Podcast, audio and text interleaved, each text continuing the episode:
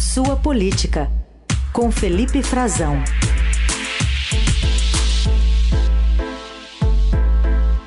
Bom dia, Frazão, como vai? Oi, Carol, bom dia para você, bom dia para o Heisen, para os nossos dia. ouvintes. Frazão, você estava ontem nessa cobertura especial né, da diplomação do presidente, do lado de fora, inclusive acompanhando esses manifestantes que colocaram fogo em veículos após o ministro Alexandre de Moraes mandar prender um indígena bolsonarista que acabou né, nesses atos de violência nesta segunda-feira.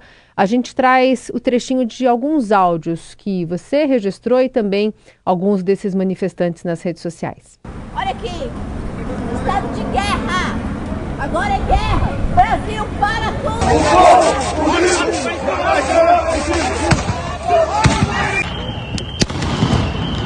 Pessoal, Brasília, infelizmente, tudo que a gente não queria aconteceu. Já queimou uns 4, 5 carros. Infelizmente, tudo que nós não queria aconteceu.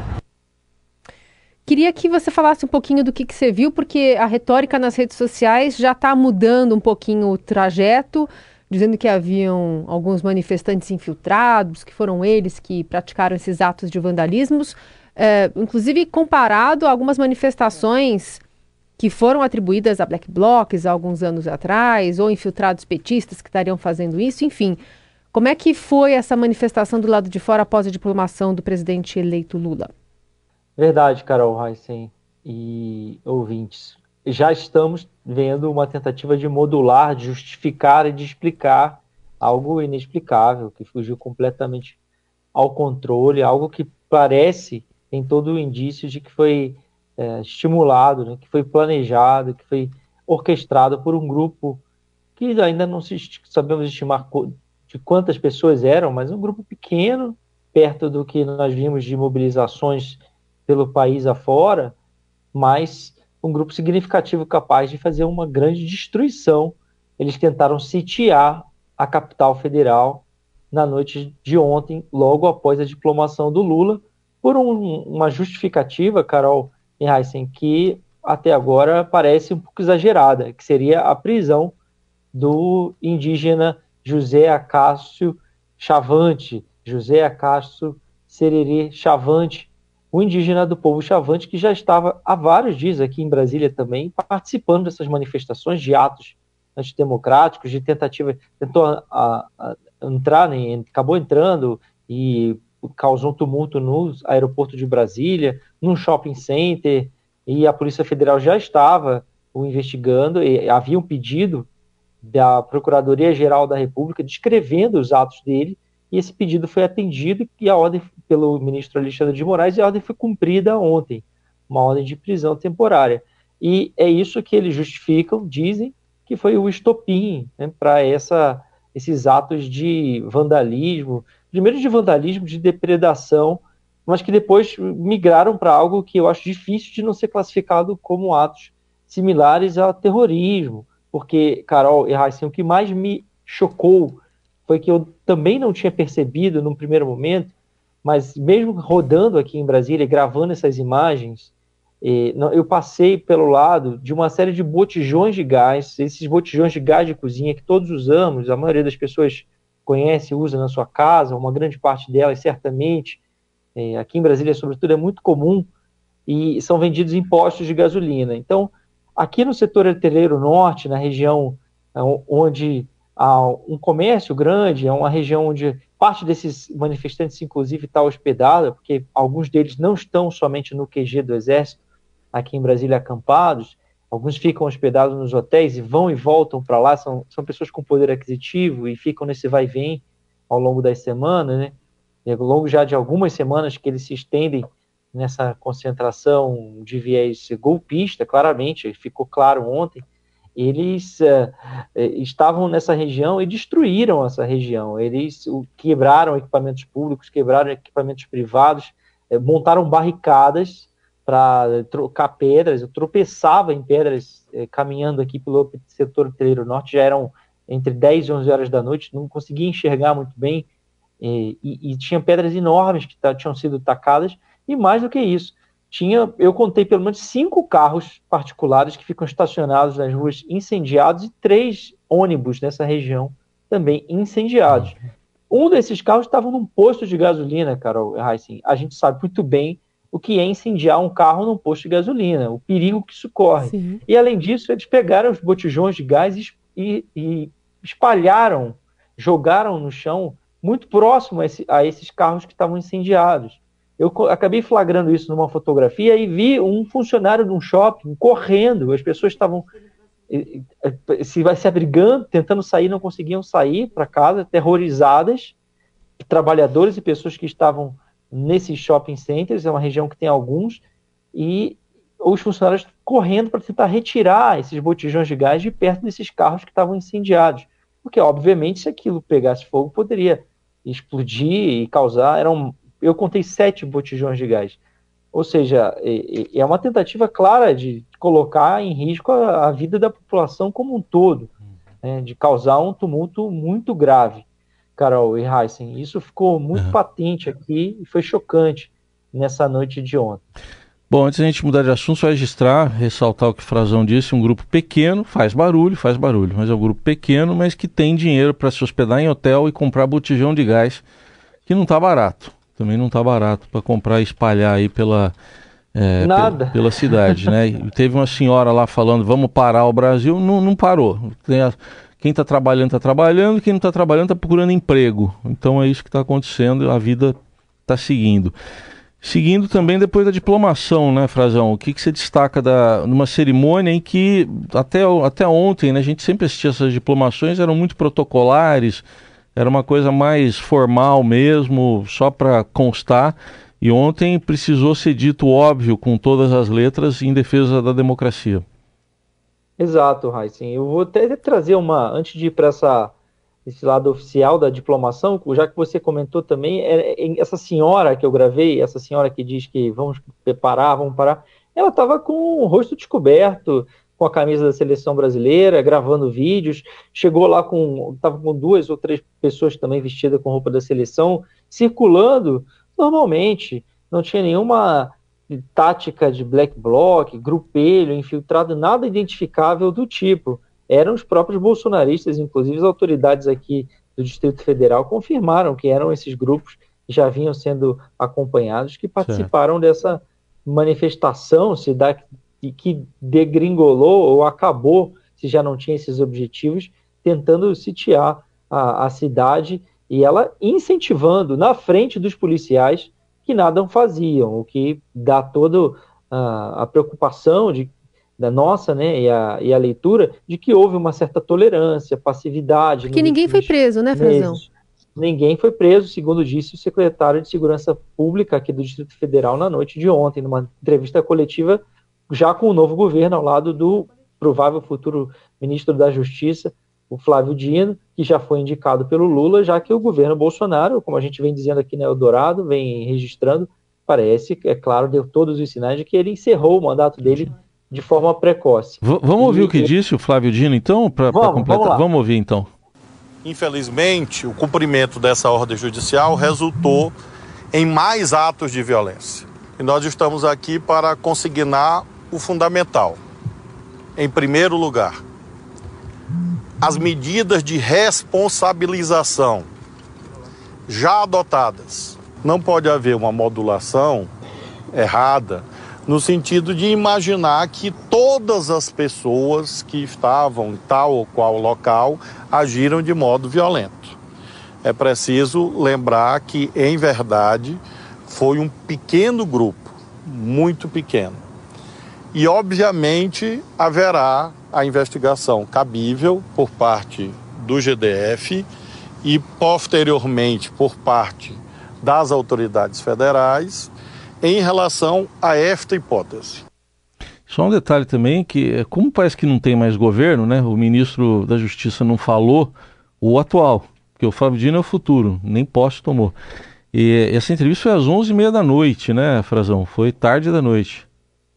E isso a gente teve, inclusive, dificuldade de chegar lá, porque a nossa redação aqui em Brasília, né, do Estadão, da Eldorado, a redação conjunta do, do Grupo Estado, ela fica exatamente nessa região em que houve esses atos é, a alguns metros da Polícia Federal, da sede da Polícia Federal, que foi, foi os topines tentaram invadir para supostamente impedir ou protestar contra a prisão desse indígena. Foi às 11h30 da noite, quando o Flávio Dino e o secretário, além do delegado Andrei, que será o chefe da segurança presidencial, ele está fazendo essa função hoje, mas será o delegado geral, o chefe da Polícia Federal no governo Lula, foram até o Centro Cultural Banco do Brasil para dar explicações à imprensa.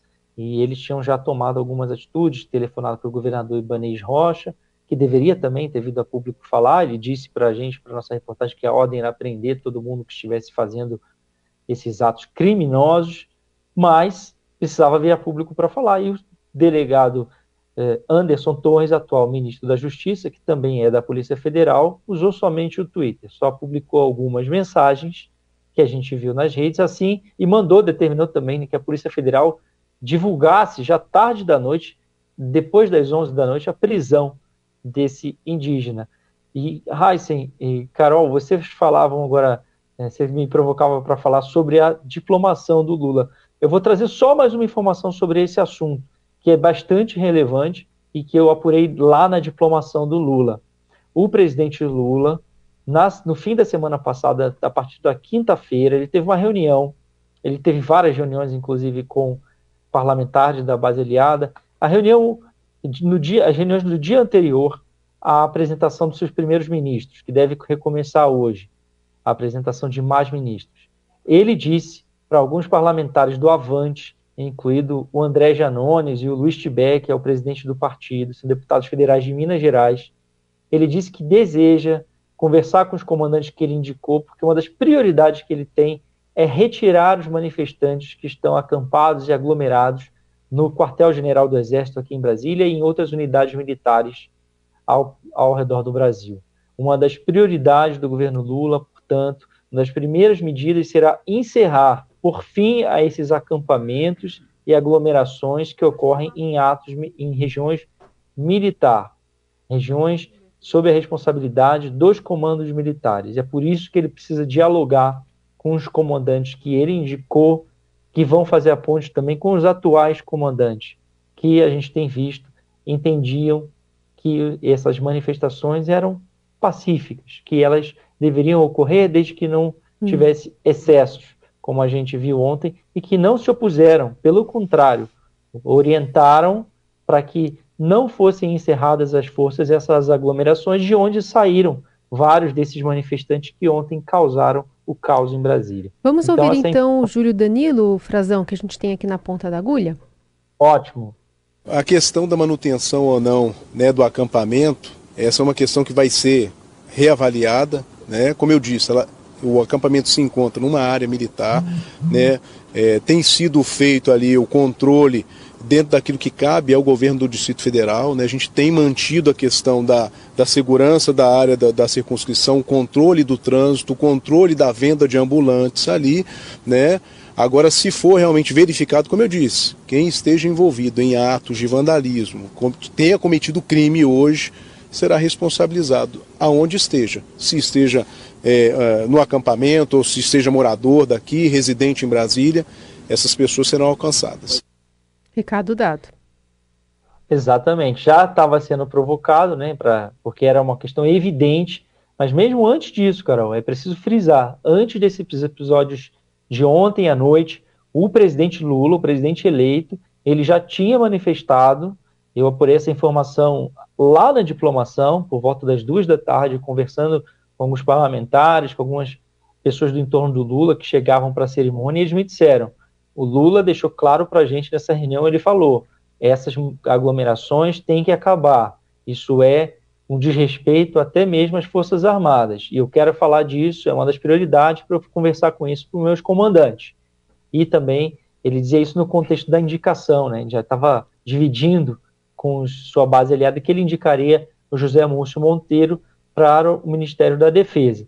E ontem à noite, já também, depois desse episódio, o secretário falou que a manutenção do acampamento será reavaliada, mas o fato é que escapa ao controle dele, porque elas estão numa área que é controlada pelo Exército. Exato. É uma área que estão no perímetro, uma distância do tal do quartel-general do Exército, que ali a responsabilidade de policiamento, de garantir a segurança, ela não é uma responsabilidade direta do Distrito Federal, dos estados. Isso ocorre no Brasil inteiro. Ali é uma área de segurança, uma área militar, e o policiamento é feito justamente por isso pela polícia do Exército. Então, por isso que o Lula quer dialogar com os comandantes. E já está conversando, esse, esse diálogo já está ocorrendo, eu pude apurar, e já tem essa articulação também para que essas manifestações se acabem o quanto antes. O resta saber se os atuais comandantes vão dar alguma ordem nesse sentido, porque eles ainda estão mandando e eles tinham dado ordens anteriores para que nada disso fosse desfeito. E nessa diplomação também, Heisen Carol, só para a gente poder registrar, é uma pena que a gente tenha que ocupar o nosso espaço é, aqui nesse diálogo é, sobre política, sobre atos que são policiais, né, atos criminosos, mas que estão afetando sobremaneira a vida do país, a normalidade democrática. Ontem, é, tanto o Lula quanto o Alexandre de Moraes, que foram os únicos dois que discursaram na diplomação, deram vários recados é, de que essa eleição foi uma forma de tentar resgatar a democracia. Né? O Lula atribuiu a sua eleição a uma frente ampla pela democracia contra o autoritarismo, já dando sinais né, de que essas pessoas estavam e a nação toda envenenadas com notícias falsas e desinformação.